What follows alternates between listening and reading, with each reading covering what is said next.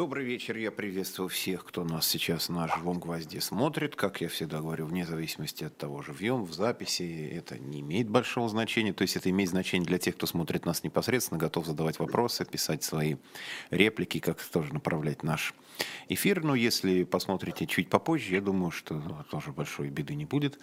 Главное, не забывайте всякие активности проявлять, ставить лайки, колокольчики, напоминалки и так далее. Чем больше народу посмотрит и как-то это все дело отреагирует, тем больше потом на просторах Ютуба это всего распространится, чего мы и хотели бы. И люди у нас тут умные, содержательные, других не зовем.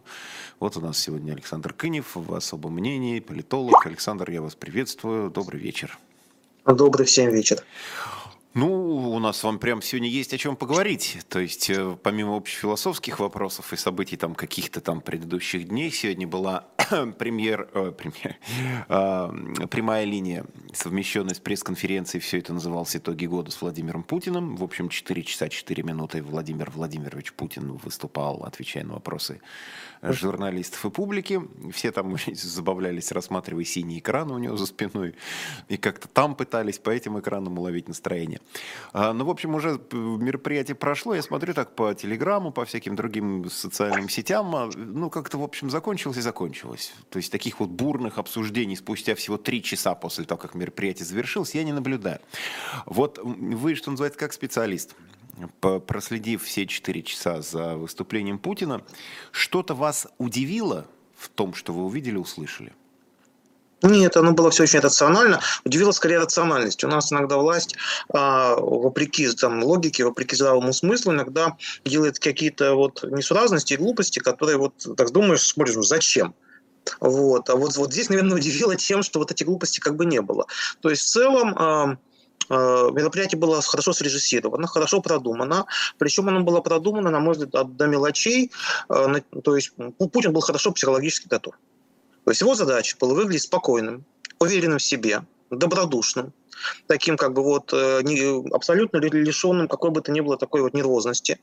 То есть, э, я бы так сказал, то есть вот эм, когда мы наблюдаем борьбу в публичном поле, это борьба неких образов, борьба неких имиджей. А вот. Э, на сегодняшний день внутри России у Путина нет какого-то персонального оппонента, с кем бы он боролся.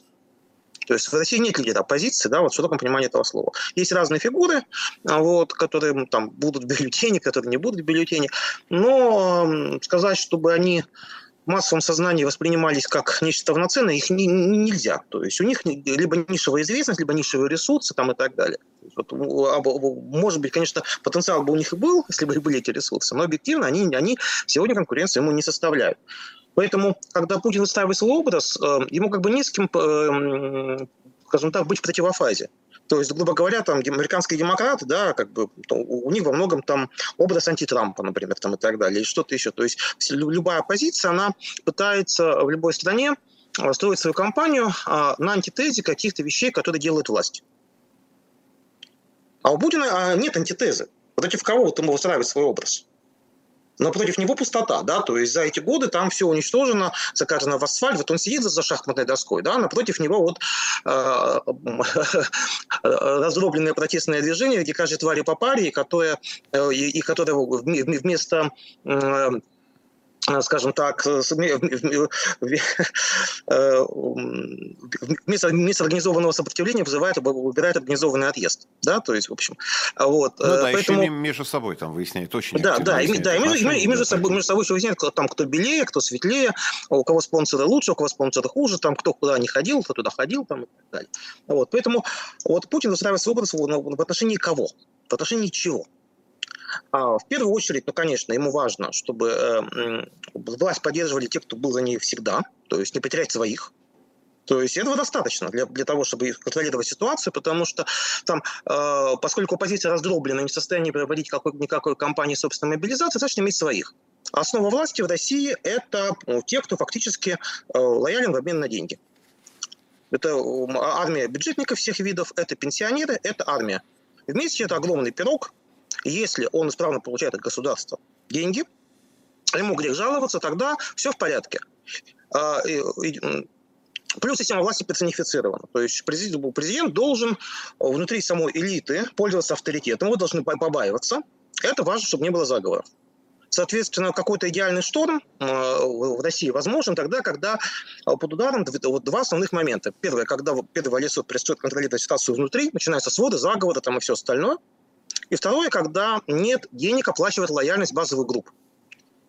Это, это был это тот самый идеальный шторм, который погубил Советский Союз. Когда не было денег платить базовым группам, то есть талоны, очереди и все остальное. Соответственно, этот контракт оказался нереализуем э, во второй половине 70-х годов. Плюс личная утрата авторитета Горбачевым, который первоначально был дико популярен, а потом очень быстро все это потерял. И как его обожали в 85-86-м, так же его уже ненавидели в 90-м, условно говоря. Там, да, даже далее. раньше, да, там да, да, да, да, да, да, да, даже раньше. Он где-то за два с половиной года все утратил, достаточно быстро. Мы это помним с вами, да, вот мы еще достаточно взрослые для этого. Да, это мы еще помним, да. Помним. Вот, а, а, а вот э, поэтому Путин пока в этом смысле сохраняет контроль. А вот, поэтому ему важно, чтобы, чтобы, чтобы боялась элита внутри, и, соответственно, он периодически следит, чтобы там никто слишком сильно не усиливался, все друг друга, значит, уравновешивали, ведомства, ведомства боролись друг с другом и так далее. Вот. И при этом базовые группы были сыты в целом, да, и у них не было повода проявлять нелояльность. Этого достаточно, чтобы сохранить власть. Вопрос, для кого образ, для кого имидж, кроме них? А, мне кажется, что вот интуитивно а, в ситуации противостояния а, России с Украиной, ну, в данном случае понятно, что общая риторика связывает там Украину как вот э, некий плацдарм, за, спиной которых стоят там США и все остальные, но тем не менее конфликт с Украиной. И э, персональный, в глазах мира, персональный альтернативный путь это выглядит Зеленский. Вот мне кажется, что образ Путина можно рассматривать через призму такого антизеленского. Мы наблюдаем такой Зеленский, который в камуфляже, вечно не выспавшийся, вечно нервозный, вечно, значит, на повышенных тонах, в состоянии перманентной истерики там, и так далее, который всех уже вот, очень сильно утомило, потому что ну, лидера в состоянии истерики можно слушать там месяц. Но, полтора, но два года это уже перебор, соответственно, э, даже постепенно начинают от такого стиля уставать. А Вот. А Путин некая прямая противоположность. Путин хоть раз в жизни надел камуфляж? Ну, он летал а... на самолетах, то есть форму он надевал, но, вот, но камуфляж Путин... нет, нет, в форме он был, в охотничьей ну, ну форме был, в смысле, в, когда охотился там был в, в, в лесу. Это не, является, это не является частью его повседневного, скажем так, э, атрибутом его повседневного образа. Изредка, ну где-то, там, может, там, рыбу половить, да, там, какие-то, там, значит, защитных штанах, чем-то еще. Вот. А Путин подчеркнуто спокоен, он подчеркнуто уверен в себе он подчеркнуто говорит, что вот мы сами по себе, у нас свои силы там и так далее. В каком-то смысле этого слова а, вот эта спокойная уверенность а, является прямой, прямой антитезой вот такому нервическому образу Зеленского в каком-то смысле этого слова. То есть, если думать вот ну, образу кого э, это, это является антитезой, то, наверное, Зеленского в первую очередь. Хотя на самом-то деле, по большому счету, если э, смотреть риторику выступления, то, что говорил Путин, поскольку там главным объектом, э, с кем идет борьба, объявляется условный коллективный Запад, по логике вещей надо там строить образ там, против Байдена или кого-то еще, ну а что мы против Байдена строить, не очень понятно. Вот, поэтому получается в основном как бы борьба с Зеленским. Вот, а в остальном, а в целом, то есть я думаю, что главная задача была здесь спокойствие, спокойствие, еще раз спокойствие. То есть показать базовой группе, что все нормально, вот, президент, смотрите, вот он уверен в себе, все, все хорошо. А, даже те вопросы, которые были из регионов, а, они были подобраны таким образом, чтобы подчеркивать, что президент в курсе всего. Он в курсе, какой уровень воды водохранилища. Он в курсе, значит, того, сколько стоит какая автомашина. Он в курсе того, пятого, десятого. То есть цель была показать, что Лука на пульсе, он знает все до мелочей, он за всем следит, он спокоен, он улыбается, он шутит, а он не нервничает. А, значит, это базовый посыл группе избирателей, все в порядке, все хорошо. Поскольку а, совершенно очевидно, что основная масса вот таких конформистов, лоялистов, она, она за спокойствие, она будет, она будет поддерживать статус-кво ровно до тех пор, пока в жизни, ну, как бы, в таких условиях возможно. Вот для власти это главное, это решает, это решает задачу.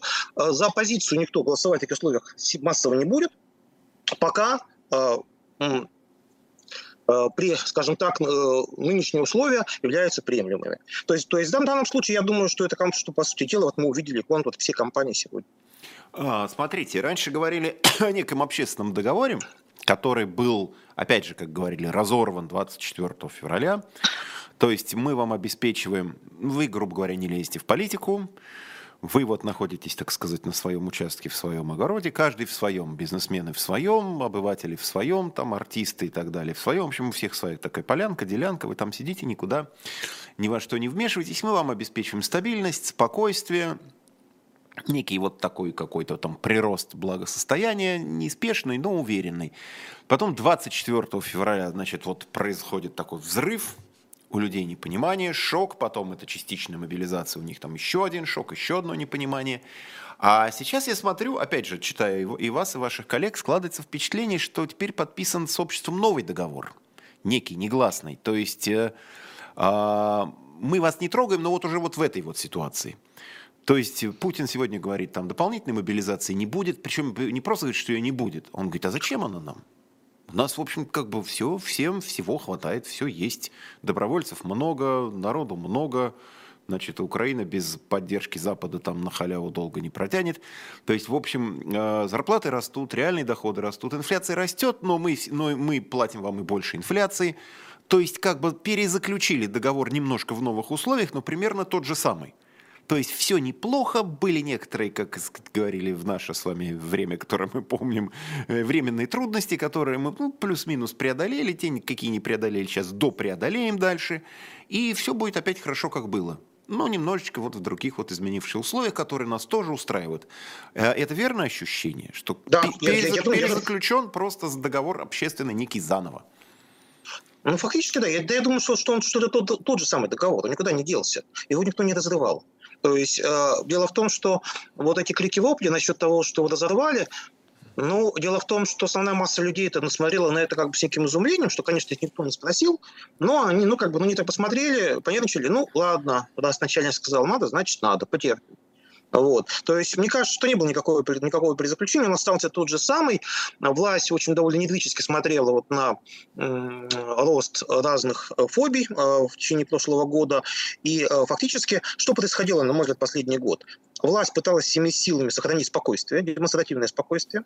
А вот, а, ну, на мой взгляд, вот все, все действия правительства, Центробанка, это как раз история про то, что главная цель – сохранить спокойствие. Да, любой ценой. А, даже, там, даже ценой каких-то вещей там неудобных для бизнеса, госкорпорации там, и так далее. А, вот, а а, оппозиция, ну, в данном случае я имею в виду внесистемная оппозиция, это львиная доля, которая эмигрировала, она пыталась, насколько это возможно, вот, э, подорвать вот эту самую условную стабильность, создать у людей ощущение, что режим и сегодня-завтра рухнет, что вот система будет коллапс, что санкции, значит, они неприносимы, что все кончится плохо, там, там два месяца, три месяца, полгода максимум, там а санкции не сразу действуют, вот вы подождите, подождите, и вот все накроется, а, Украина получит, значит, вот-вот вооружение, там все отвоюет, и, в общем, режиму конец. Ничего этого не получилось. Ничего этого не произошло, совершенно очевидно. То есть это были как бы завышенные ожидания, связанные и, на, и на мой взгляд, и незнание, и непонимание собственной страны.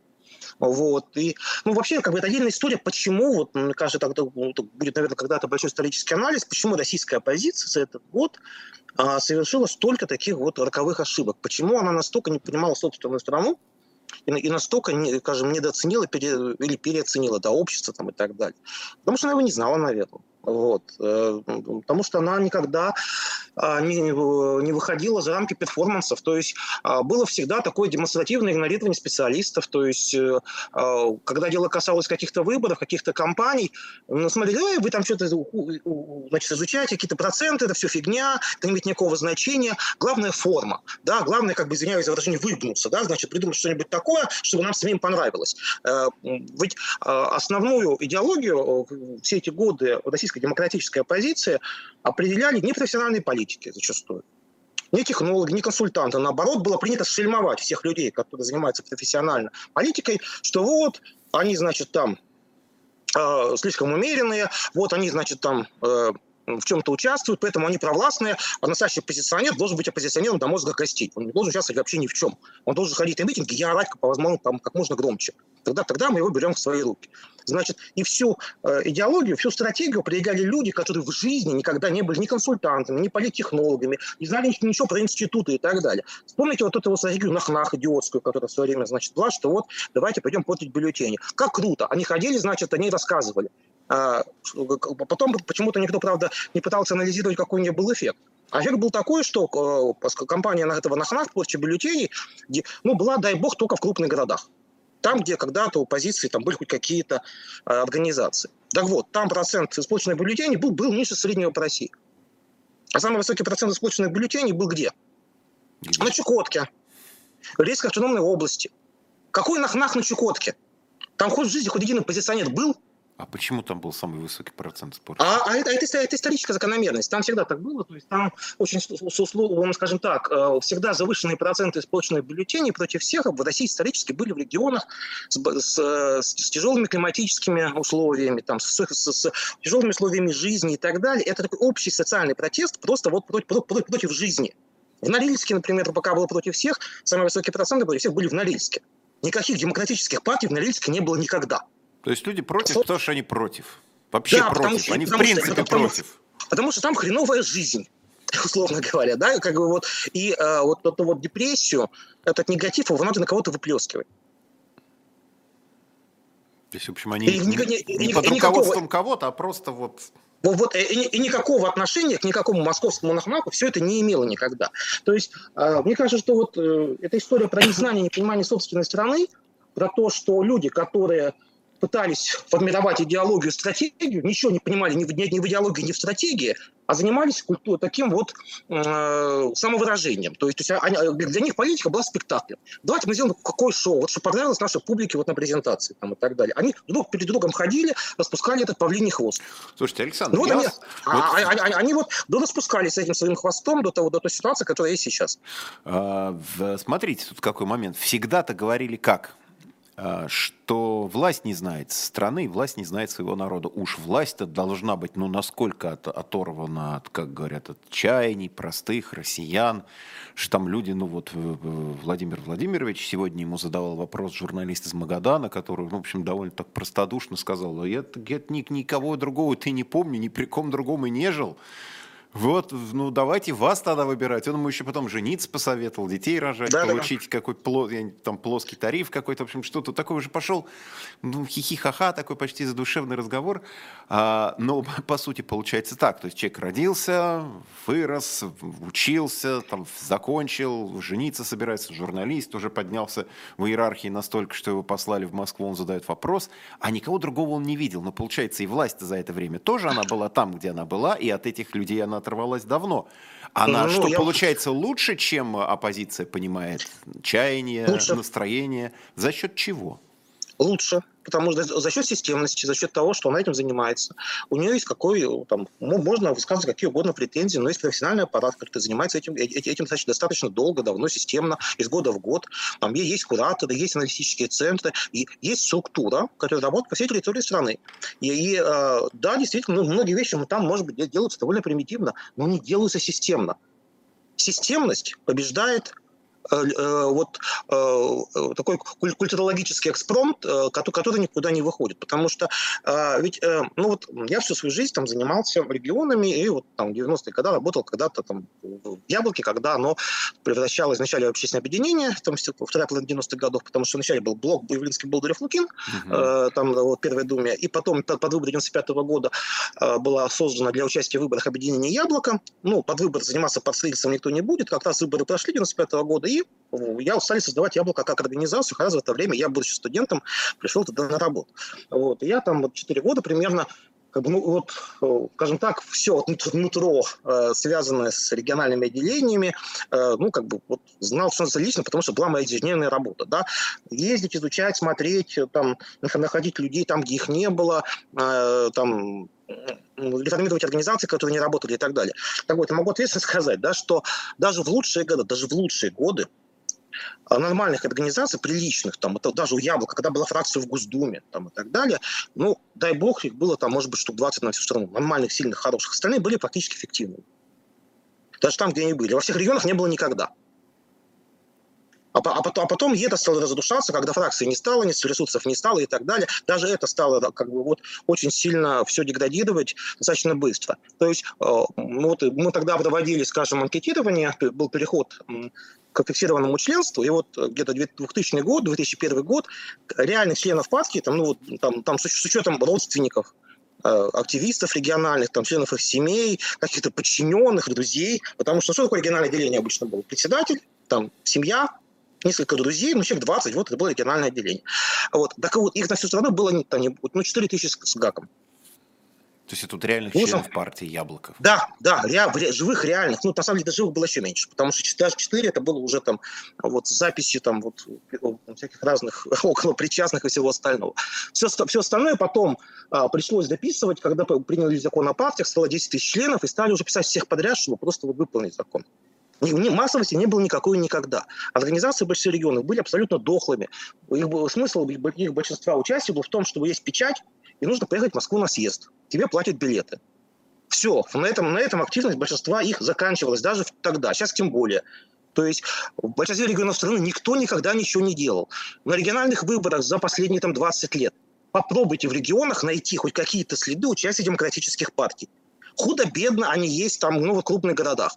Там Москва, Московская область, Петербург, ну и вот э, регионы к ним примыкающие. Там вот северо-запад всегда был хорошо представлен, там Карелия, Новгородская область, Псковская. Но а что по остальным регионам? Да не шаром покати, ничего нету практически. Был короткий период, когда что-то пытался делать СПС. Но это было буквально там два с половиной года, когда был Антон Алексеевич Баков, это 2005 год, 2006. Но это были компании, где под вывеской СПС шли, шли такие компании социального популизма по повышению пенсий там и так далее. То есть э, э, это, это была попытка чистых политтехнологий. Там от, от СПС шли люди, которые никакого отношения к либералам вообще не имели. Обычно были какие-то друзья губернаторов, да, которым просто не мешали избраться, а СПС в это время себе набирал очки под выборы 2007 на Каскадных, где его разгромили окончательно там, и так далее. То есть ничего не было, даже тогда. А уже после 2010 года то то, что осталось, это слезы. Была единственная нормальная попытка за эти годы создать что-то приличное, работающее со страной, это были штабы Навального. Но даже в лучшие, ну, даже в лучшие свои годы, то когда тоже, ну сколько времени они действовали, эти штабы? Ну тоже года два в среднем, пока окончательно не разгромили, там не пересажали, не запугали, все остальное. Ну даже так, даже как бы на пике, ну, там было чуть больше половины регионов, чуть больше половины, по-моему, регионов 47, что ли. И они тоже были неравноценные. То есть там, э, я, я помню, где-то в году 18-м, мы тогда работали в КГИ, я тоже пытался анализировать состав этих штабов Навального. Но там тоже живых организаций сильных, ну, был десяток, может быть.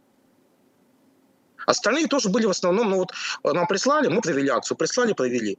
И они часто ротировались, там были в основном молодые ребята, там студенты, какие-то молодые предприниматели, все остальное. В остальных э, не было ничего даже, даже тогда, да, вот, вот на, на этом условном как бы пике. То есть о чем может идти речь, если у тех, кто претендует в качестве формирования альтернативной повестки, по России шаром покати. С какой, с какой стати э, она, Россия будет вас поддерживать, если она о вас ничего не знает, она вас не видела никогда? Ну, им сложно по разным вопросам, в смысле, по разным да. причинам. Ну, во-первых, потому что особенно о себе и не заявишь, а во-вторых, сразу по башке надают. Ну, у коммунистов... Штабы Навального, если я ничего не путаю, сейчас вообще объявлена экстремистская организация. Экстремистская организация, да. да и, почти все координаторы или сидят, или, что или, это, сидят, или сбежали. Или, или это для людей участие в таких организациях это просто еще уголовный риск. Но, но, но, но при этом, но при этом, вот почему-то а, а, как бы все эти годы было принято считать, что настоящая оппозиция только либеральная, то есть все остальные не настоящие. Это, ну, это же снобизм считать, что вот поскольку вот мы либералы, мы на настоящих позициях. Все остальные, а по определению, мы считаем, что вот они, никак, что они такие же, как власть. Это тоже стало шаблоном. Настоящие только мы. А почему? А, вот те же, кстати, кому, вот, как, коммунисты, как другая часть оппозиции, которая левая, вот э, можно как угодно к ним относиться, но коммунисты в организации во всех регионах, и всегда были во всех. Я об, об этом как раз хотел спросить. Вот у теперешних партий... ЛДПР есть во всех регионах. Худо-бедно, но есть штаб. Есть какие-то люди, куда, куда, куда можно прийти, куда можно взять какую-то литературу и так далее. У них есть сеть. Можно сколько угодно иметь претензии к идеологии, качеству программ там, и так далее. Но голоса получает тот, кто работает с людьми. Если вы с людьми не работаете, вы ничего не получите. Я говорю, это азы. Ну, этого никто никогда не понимал. Ну, знаете, как говорят, э, в Москве там случится революция, это я условно. Вся страна потом как бы скажет, ну да, как вот было там 91 год ГКЧП, вокруг Белого дома стояло, стояли баррикады, вот фактически даже не то, что в Москве, а в пределах Садового кольца все, все события развивались. Если бы там победил ГКЧП, условно говоря, ну, в регионах сказали бы, ну, окей, ГКЧП, Янаев наш президент. И все, и там все Янаев, так, так, и так, так, так, бы, так бы и было, так а, бы и было. А получилось не так, они сказали, ну, окей, Ельцин наш президент.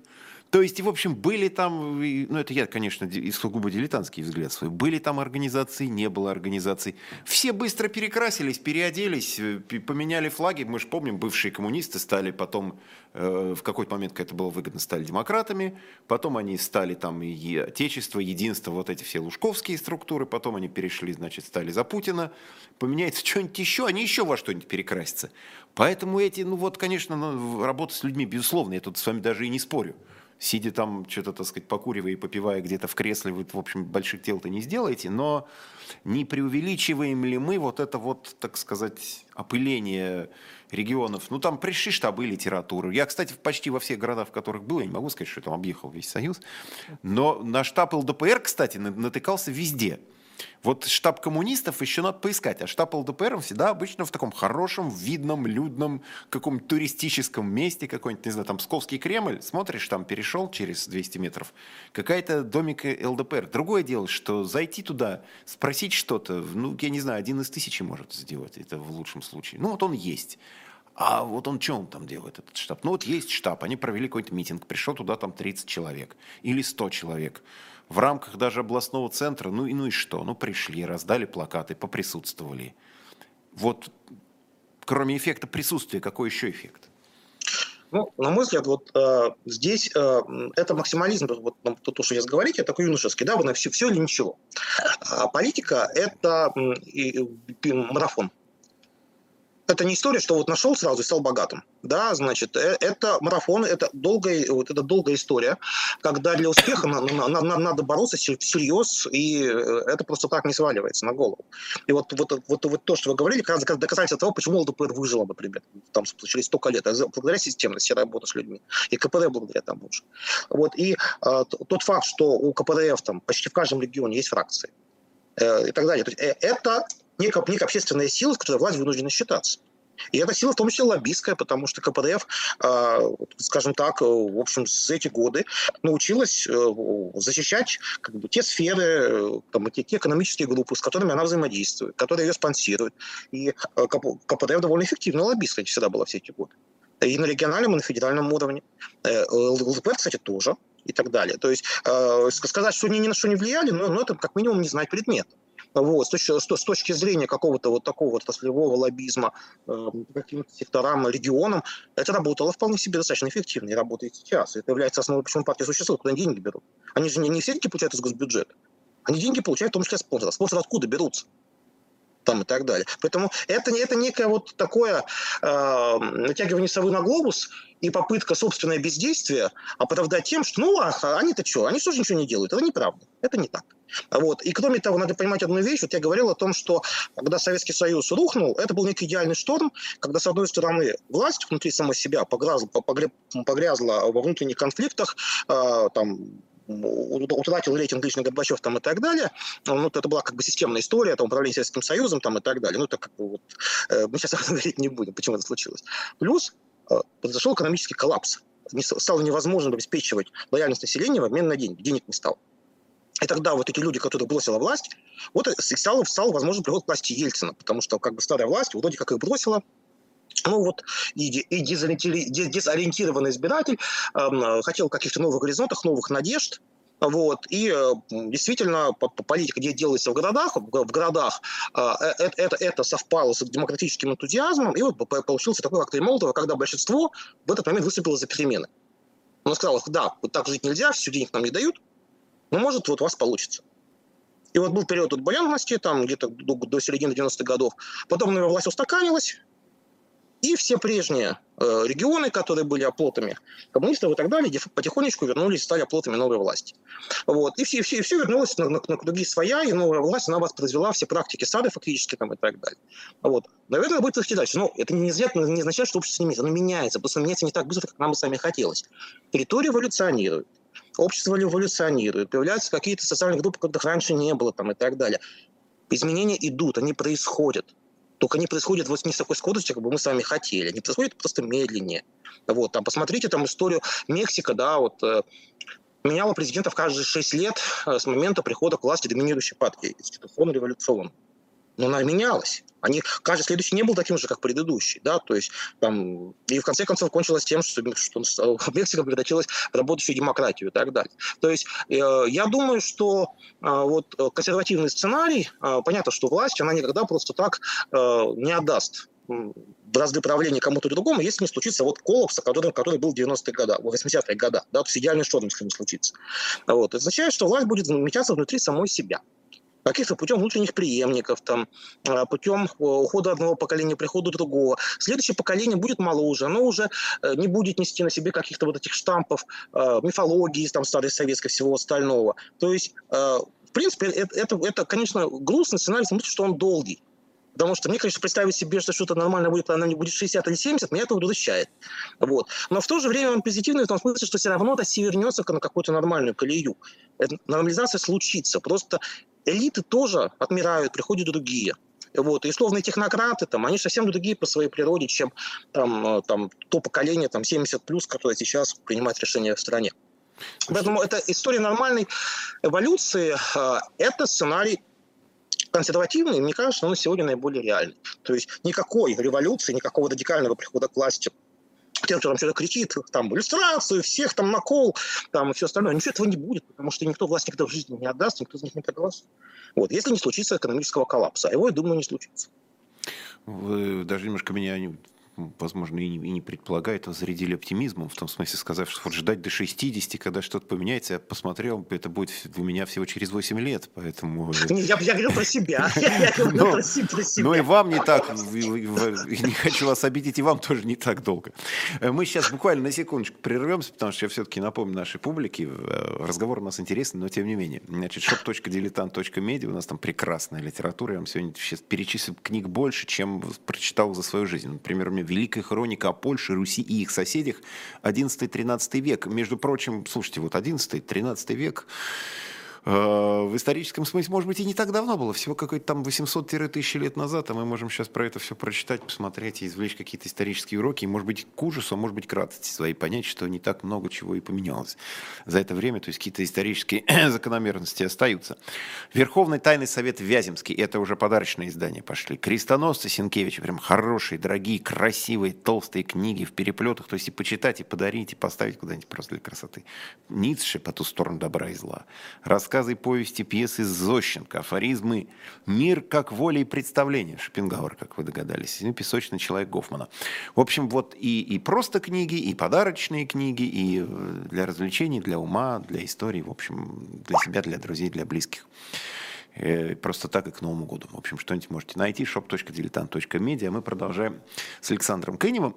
в этот уже немножко выходящий в консер... я бы назвал наш разговор консервативным оптимизмом, да, то есть все изменится, не скоро, не скоро, но изменится. Как-то все произойдет. Слушайте, а, еще один вопрос, который меня лично, ну, я не знаю, там, смутил, не смутил, но я обратил на него внимание. А, Владимир Путин на своем выдвижении не сказал прямо, он сказал это как бы так как бы в кулуарах, как бы в разговоре, как бы в присутствии камер, в окружении людей, как бы невзначай. То есть вот если бы Артем Жога его не спросил, ну такая вот декорация, то, может, он и не сказал бы, что он пойдет в президенты. Ну, там на новый уже пятый или там как считать, откуда считать, да? Считается первый, на самом деле пятый срок. А, ну вот сегодня было 4 часа у него, с лишним даже, с небольшим. Но вот так, что проартикулировать, вот этого же все-таки не было. Путин не сказал, вот я вот сейчас вот на новый срок-то выдвинусь, пойду, и уже вот, может, у меня какая-то программа есть, потому что обычно же мы привыкли, что Путин там начинает вкручивание лампочек в подъездах и зажигание новогодней елки по прошлым всем этим прямым линиям, которых уже больше двух десятков, ну, до каких-то обещаний. Вот вам плюс 5%, 5 к пенсии, вот вам по 10 тысяч на покупку новых мобильных телефонов, как было в пандемию, вот вам еще что-то. Сейчас и обещаний особенных таких-то не было, кроме того, что все будет хорошо, не переживайте. И предвыборной программы как таковой не было, на мой взгляд, все-таки сформулировано по пунктам, то есть четко, вот она моя программа. И не прозвучало самого вот этого, вот опять же, четкого артикулированного объявления. Да, вот поскольку я, дорогие друзья, пойду на срок новый, 17 марта, не забудьте меня проголосовать, то то-то, то-то, то-то, то-то. Почему так? Или так всем все понятно? А и так всем, потому что это статус-кво. А какая может быть программа, если главная идея, что все, что все будет, что, что все так хорошо, все идет постепенно, вот не время метаться, да, вот как мы держим руку на пульсе, вот все знаем, за всем следим. Ну хотя бы формально, вот. ну просто сказать, ребят, вот я, чтобы, может кто-то не расслышал, может кто-то не видел, как он с Жогой беседовал с э, там в, вдовами погибших на, э, на фронте бойцов. Может, кто-то пропустил. Может, кто-то, знаете, как, может, что называется, кто-то не считывает сигналы недопонимает чего-то. А тут выходит президент, все следят за прямой линией, ну, более-менее. Он говорит, вот вы знаете, вот я вот я уже говорил, и вот еще раз хочу повторить, что я иду на президентские выборы. Не прозвучало. Ну, мне кажется, тот, тот факт, что это было сделано невзначай, э, оно как раз подчеркивает вот именно такой рабочий характер этого движения. И вот это, это как бы такой вот рабочий характер того, того что просто мы работаем дальше все. Да, он э, не предполагает каких-то вот э, очень сильных э, шараханий куда-то. То есть можно сказать, что вот та форма, в которой оно было сделано, оно не имеет никаких четких бенефициаров, по большому счету. Э, та публика, которая присутствовала, она была довольно разношерстная, в принципе, вся сама по себе. То есть сказать, что, что, что там какой-то в результате был выгодополучатель в элите, такого сценария, по-моему, его нету. Это я его не вижу, во всяком случае, здесь. То есть это сделано в рабочем формате в таком спокойном рабочем формате. Вот. И, э, в принципе, мне кажется, что э, с точки зрения общей тональности компании не злить, не раздражать, спокойствие, фото спокойствие, все сделано правильно и логично. А все компании, которые вот делаются попутно, там, типа Аботов там, и так далее, они вот какие-то нишевые. А, а, на мой взгляд, тут есть, есть элементы самодеятельности каких-то вот консервативных частей элиты, которые хотят бы как бы в целом направить общий курс. Но направлены они все-таки больше, э, скажем так, то есть они, они, же не, они же не выливаются в массовую кампанию вот в медиа. Они нишевые, действительно. То есть их задача больше попугать, там, там, там, там часть, а, скажем, протестной аудитории, вот там демократическая, которая осталась, вновь, вновь, вновь ее столкнуть в какие-то темы, которые, конечно, важны, но которые для большинства избирателей далеки, потому что людей волнует выживание, там, инфляция, цены, пенсии, все остальное. Яйца людей но... волнуют, в конце концов. Яйца людей волнуют, яйца Я... людей волнуют. Я, вот. а, а, а, два а, часа ждали вопрос про яйца, даже больше. Говорит, что вы обсуждаете какие-то там центнеры с гектара, когда яйца, вот, скажите про яйца. Он сказал, у Патрушева с яйцами все хорошо, что у одного, что у другого. Все, все нормально, яйца, яйца есть, все, есть и будут есть. В общем, ну вот...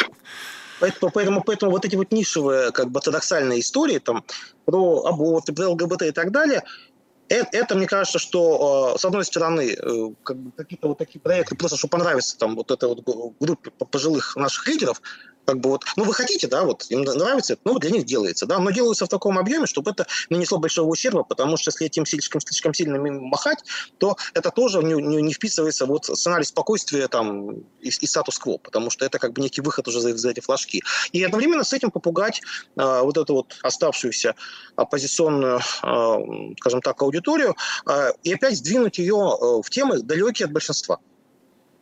То есть вот опять наступить на любимую мозоль, вот, и чтобы, чтобы вот э, опять говорили вот о том, о том, о чем ближе и э, что скандальнее, а не о том, что волнует большинство людей, это выживание, это отсутствие образа будущего, на самом деле его нет, по большому счету, там, и так далее. Вот. Э, и это замещается просто вот тем, что ну, вот, ну живем, живем, живем, да, вот все в порядке, да, да, там поможем, там проблему решим, там эти ушли, эти пришли, там откроем, там поговорим, то есть, в общем, каждый, каждый в аудитории, каждой какой-то группе дали свою повестку. Да, Тем, да. кому интересны яйца, вот вам про яйца. Если вам хочется обсуждать аборты бесконечно, про это тоже сегодня было. И даже как-то немножечко да. сгладил, я так понимаю. Что... Он, он, он, он сгладил, да, он сказал, что, что никакого запрета нету там и так далее. Вот при этом сделал несколько референсов, что ну, ну вот как бы ну церковь же должна как подзаботиться ну, о да, ценностях. Конечно, вот, да, вот, вот, вот, да. вот, вот, вот она и заботится о ценностях там и так далее. В целом это было такое очень убаюкивающее в целом сегодня выступление, смысл которого был, был никого особо не раздражать. Плюс оно было довольно миролюбивое. А с точки зрения как бы вот э, внешнеполитической части, ну что, что многие вот сегодня как раз анализировали, может быть, как главный элемент, э, как такой вот сигнал того, что, в принципе, ну вот мы готовы договариваться, вот, пожалуйста. Ничего плохого ни про кого особо не сказали. Вот там э, вот, а, особенно пошла цитата про то, что э, вы хотите быть как Деголь, да, ведете себя как Петен, да. В общем, это, это конечно, я думаю, будет воспринято mm-hmm. некоторых сторон. А, но теперь вот, конечно, можно по-разному относиться к процедуре выборов, но они будут. И, как вы сказали, настойчиво, что надо работать с регионами. И вообще как-то получше узнавать свой народ, если вы хотите как-то на него воздействовать. И партиям, которые будут во всем этом участвовать, им теперь надо выдвигать кандидатов. А кандидат у нас, у нас вообще кандидат один, по сути, да, как говорит, основной кандидат. Но должны еще какие-то люди заполнить все-таки строчки в бюллетене. Э, когда будут партии выдвигаться? Я тут ну, посмотрел, ну, даже, слушайте, не хочу как бы кого, знаете, говорит, будет долго жить. Я, честно говоря, так давно ничего не слышал про Николая Харитонова, что стал уже подозревать что-то нехорошее. А теперь ходят, ну, какие-то такие, да, инсайды, слухи, что Николай Харитонов может быть кандидатом от коммунистов. А у ЛДПР, собственно, волей-неволей новый кандидат, потому что предыдущий основной кандидат просто умер. И, и вот вообще кто будет заполнять бюллетень-то? Люди, люди, ну, скажем ну, это так, точно есть, люди. Но, но как, показывает, как показывает история наших выборов, у нас что происходит? У нас, поскольку на президентских выборах важна явка, потому что ну, она явка важна для репутации, да, чтобы власть сказала, что вот за нами большинство. А, потому что Путин на прошлых выборах, я уже говорил там, месяц назад о том, что а, Путин, а, как у нас прошли выборы, которые в 2018 году, так, чтобы общее количество голосов за Путина превысило общую, общую половину от общего количества по списку. То, то есть э, там явка была чуть ниже 80, 76 от явки, это был 51 там, с копейками от э, списка. То есть, ну, то есть большинство, так, большинство, да, большинство да, россиян это... за Путина за Путина, да. Остальные, вот вы меньшинство, заткнитесь. Да, и вот э, как в этом смысле, вот знаете вашу роль. А когда интриги нет, конечно, власть всегда пытается эту явку обеспечить правдами и неправдами. То есть, как показывает опыт э, федеральных компаний, у нас э, основные фальсификации возникают именно с точки зрения борьбы за явку. Э, особенно те регионы, которые, как кажется, не дорабатывают, да, значит, они ее повышают, но добрасывают просто кому-то одному, как это было там. Что вот главная история будет именно здесь. И э, переписывать, отбирать вряд ли будут, а вот добрасывать, да, наверное, это возможно. И, и я бы еще на, на, на одну вещь хотел бы обратить внимание – вот сейчас, вот эта спасите неделя там шла э, дискуссия по поводу выдвижения кандидатов, мне кажется, что вот какой-то бонус могут получить те партии все-таки, которые выдвинут каких-то новых, новых кандидатов. А, мне кажется, что вот э, чем плохо там Харитонов или Зюганов, это люди, которые не вызывают никакого энтузиазма. А все-таки э, те, кто за инерцию, не так за власть. Статус-кво – это власть. Поэтому выдвигать кандидата статус-кво это, это, это просто вот говорить о том, что мы ничем не отличаемся. У нас нет, собственно, альтернативной повестки людям хочется какого-то другого образа, чего-то еще. Поэтому мне кажется, что вот как раз те кандидаты, которых раньше не было, только за счет своей новизны могут что-то там, во всяком случае, имиджево своим партиям добавить. Тоже Слуцкий, фактор новизны уже есть. Там Нечаев, если он пойдет, новые люди. Там, Борис Надежда, если его зарегистрируют. Обратите внимание, вот выдвинул журналистка Эджева, Дунцова, да, которую никто никогда в жизни не знал, еще там месяца два назад. У нее уже в Телеграме там 140 тысяч подписчиков. Это там в 10 раз больше, чем у Явлинского. Это, это, о чем это говорит? Это говорит о том, что люди готовы с энтузиазмом готовы наблюдать за чем-то новым, когда оно появляется, когда оно какое-то свежее. И, не, абсолютно не доверяю тем людям, которые давно вышли в тираж. Ну, это и вдвойне тогда странно смотришь Миронов, который говорит, мы выдвигать никого не будем, мы за Путина. В чем смысл существования партии, которая не может выдвинуть даже формального кандидата какого-то? Ну, там у них вообще не очень понятно, что это за партия. Что, ну, то, общий вектор понятен, но общий вектор у всех понятен. А вот у них-то какой вообще цель? Цель существования вот такой, например, структуры, как Мироновская. А, а, а вот, вот, вот как раз э, «Справедливая Россия» по итогам выборов этого года как раз показывает и самую тяжелую, такую, в общем, тяжелую динамику. Ну, в, в абсолютных цифрах там больше всего потеряли коммунисты, да, они потеряли где-то в два-три раза. Но если даже по, там, с учетом потери, они все равно там остаются выше барьера. То есть это не означает смерть партии. А эсеры, которые барахтались, да, все, вот, все эти последние годы, там 5% плюс, плюс-минус там и так далее, они в итоге, скажем, вот в сентябре этого года в шести регионах вообще не попали в парламенты, потому что у них поддержка упала ниже, ниже даже 5%. И потеряли фракции даже там, где у них когда-то они были. Поэтому, да, у них, на мой взгляд, сейчас дикая проблема идентичности, потому что а, а, возникает вопрос, а вы вообще чем-то отличаетесь? Вы вообще что-то делаете? Вот, вот у вас были, вот мы говорили сегодня про регионы, о том, что регионы очень важны. СССР поднялись в свое время, в конце нулевых годов, как партия регионов. Когда тогда происходило закручивание гаек, и запрещали партии, потому что у нас, хочу напомнить, э, как в 99 году, когда были выборы в Госдуму, могли участвовать в выборах 139 организаций. 139 имело право. Но многие не воспользовались, но право-то было. Потом принимают закон о партиях, и э, э, с 2001 года началась регистрация партий. Э, ну вот на первое время, когда было 10 тысяч членов, максимальное количество партий было 46. То есть оно упало со, со 39 до 46.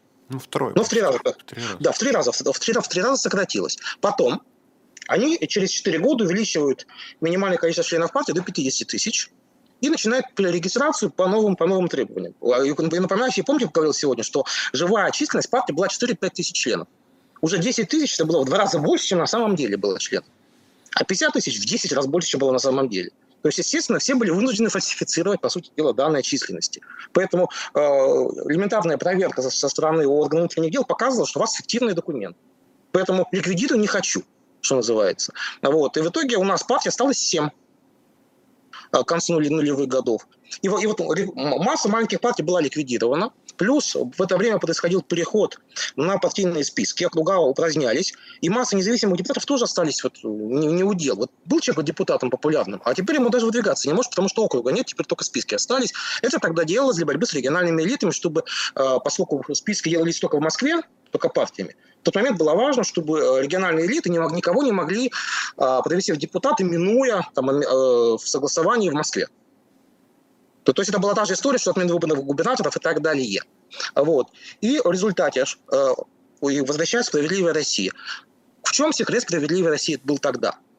Э, эсеры стали пылесосом, который собрал э, кандидатов вот этих маленьких партий, когда ликвидировались, когда было некуда деваться, и они все пошли к справедливой России. Партия пенсионеров, партия жизни, Родина, там, ну, там, Народная партия, там, кстати, кто, кто помнит, Геннадий Гудков был когда-то депутатом членом Народной партии и так далее. Они все пошли тогда в справедливую Россию.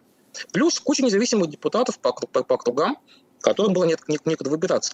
И эсеры э, получили тогда свой электоральный пирог за счет того, что они просто суммировали.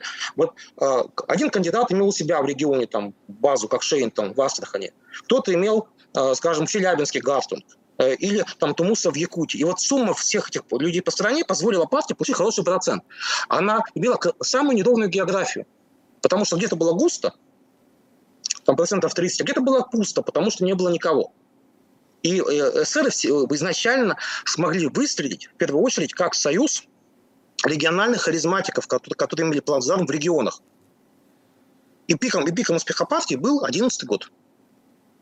А потом что пошло? А потом, играя с властью, а, власть, э, значит, руководство «Справедливой России» стало потихонечку вот этих регионалов из своих рядов выпинывать.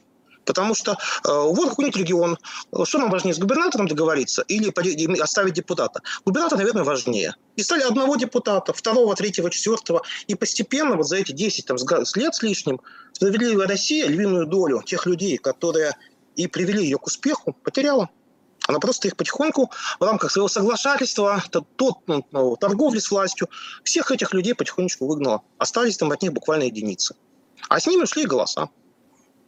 Вот как раз справедливые россиянки пример того же происходит с теми, когда вот у вас были регионы, и вы, и вы, вы, тогда когда были, были, что называется, э, э, успешны. А потом вы все это потеряли. А собственного лидера харизматичного федерального справедливой России никогда не было. И вот есть то, что есть. Да, ну, в общем, со «Справедливой Россией», как это, у меня всегда был вопрос, кто за них голосует. А теперь они даже в 2011 году тогда, ну, вы помните, это я просто уже для публики нашей напомню, когда московские были протесты, ну, в основном, да, вот эти вот белые ленточки, они же даже какое-то время сидели с белыми лентами. Там, Конечно, им, им, именно они, ну, там, там же был... Они Дмитрий, решили, что вот это их шанс. Я, я, я Пономарев, они все были депутаты фракции «Справедливой России». Вот, они тогда прямо уже какую-то устраивали тогда итальянскую забастовку, сидели, собирались ночевать в зале заседаний, тогда казалось, что что-то произойдет, а потом потом, вот, потом все потихонечку устаканилось, прошло еще 12 вот. лет. Поэтому резюме, резюме очень простое. А, чтобы вас поддерживали, все равно надо заниматься. Надо искать людей, популярных на местах. Надо работать с избирателями. Надо, надо заниматься политическим просвещением. Просто так заниматься хайпом в соцсетях рассчитывая, что от хайпа автоматически что-то образуется, ну, на мой взгляд, это, вот, мягко говоря, некая, в лучшем случае, наивность. Ну вот как, резюмируя наш с вами разговор, который как-то прям быстро пролетел за интересные беседы с интересным собеседником, а, изучайте Россию, друзья.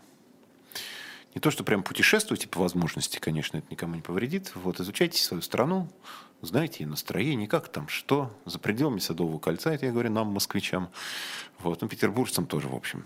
Так что, ну, вот так вот мы в особом мнении сегодня с Александром Коневым, на мой взгляд, весьма содержательно поговорили, и даже не столько про, про, про вот это выступление президента Путина, сколько про вообще про жизнь, про нашу пеструю и региональную во многом.